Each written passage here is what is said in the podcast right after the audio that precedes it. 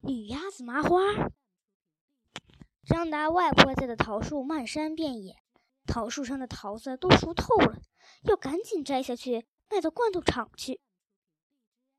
这段时间天气变化多端，经常有雷雨、阵雨、暴风雨，挂在枝头的桃子随时有可能掉在地上，烂在土里。今天一大早，阿公就带着马小跳几个去摘桃子。可以说，这几个孩子的到来真是雪中送炭。我没有去桃树林。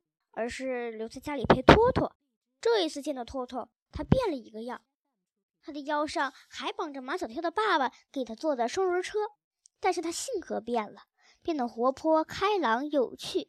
记得第一次见到他时，他那么忧郁，那么悲观。是麻花改变了我。我以为麻花是一种花，麻花不是花，是一只鸭子的名字。这个名字怪怪的。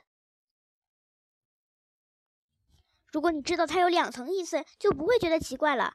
第一层意思是这只鸭子身上的毛是麻色的；第二层意思是它是女的。它它是不是美丽的女鸭子？托托没说它美丽，却说它可爱。按照我的理解，它还是美丽的，因为可爱，所以美丽。现在我迫不及待的想见到女鸭子。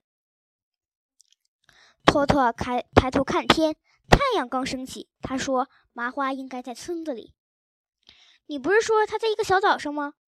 麻花有散步的习惯。托托说：“每天早上他都要散步到村子里，然后再回到荷塘。”可以想象，这是一只浪漫的、有生活情调的鸭子。我跟着托托走了很长一段的下坡路，来到村子里。这是一个美丽的村庄，家家户户都有竹篱笆，篱笆上面爬满了金色的南瓜花和蓝色的喇叭花，家家户户都种着茉莉花。清晨，茉莉花吐出的芬芳，熏得整个村庄都香喷喷的。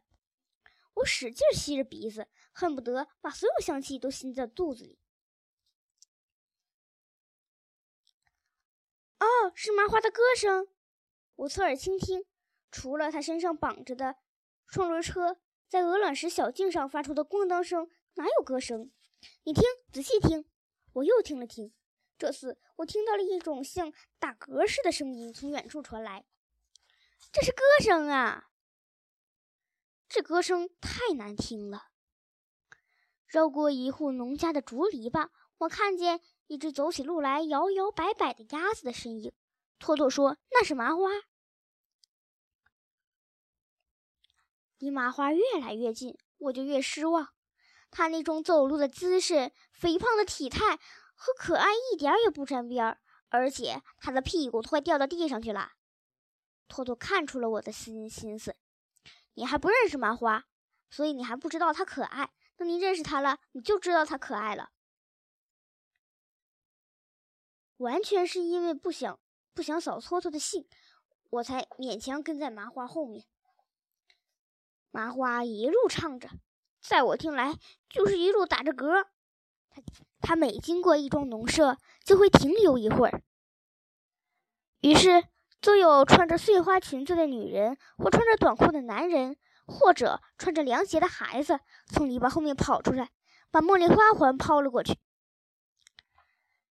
像麻麻花抛来的茉莉花环在空中飞旋，没想到麻花肥胖的身体挺灵巧的。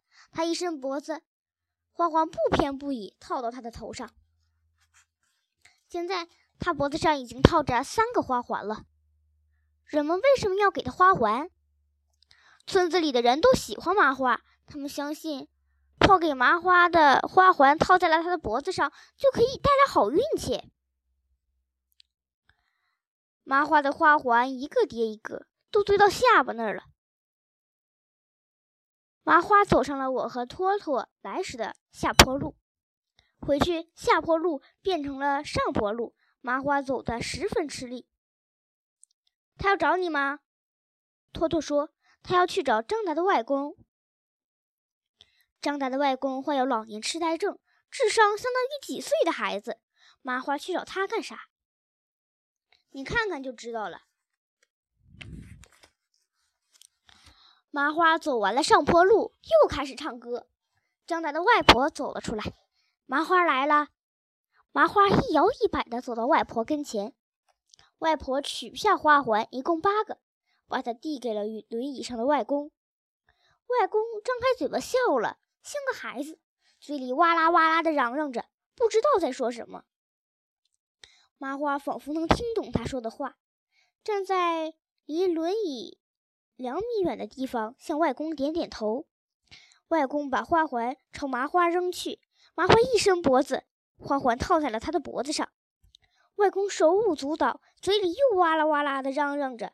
他把八个花环都扔了出去，有五个套在了麻花的脖子上。外公一直到八个花环全套在他脖子上，心满意足的笑了。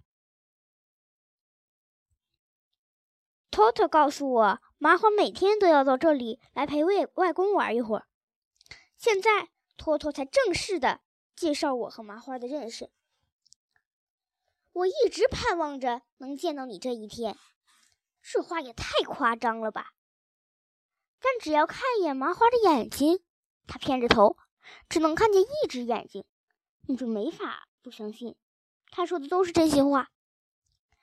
托托说起过你，说你是一只会笑的猫，一只有大智慧、心地善良的猫，而且你会操控遥控汽车。有一次，他坐在汽车里，眼看就要从桌子上摔下来了。你摁遥控按钮，就像悬崖勒马，一下子化险为夷。那那时候我就在想，如果我和这样一只猫做朋友，那该多好啊！我对麻花顿生好感，这倒不是因为我爱听恭维话，而是从他的话中，我能感受到他他的真诚和善意。希望被喜欢、被欣赏，是我们内心深处共同的愿望。麻花给大家带来了一天的好心情。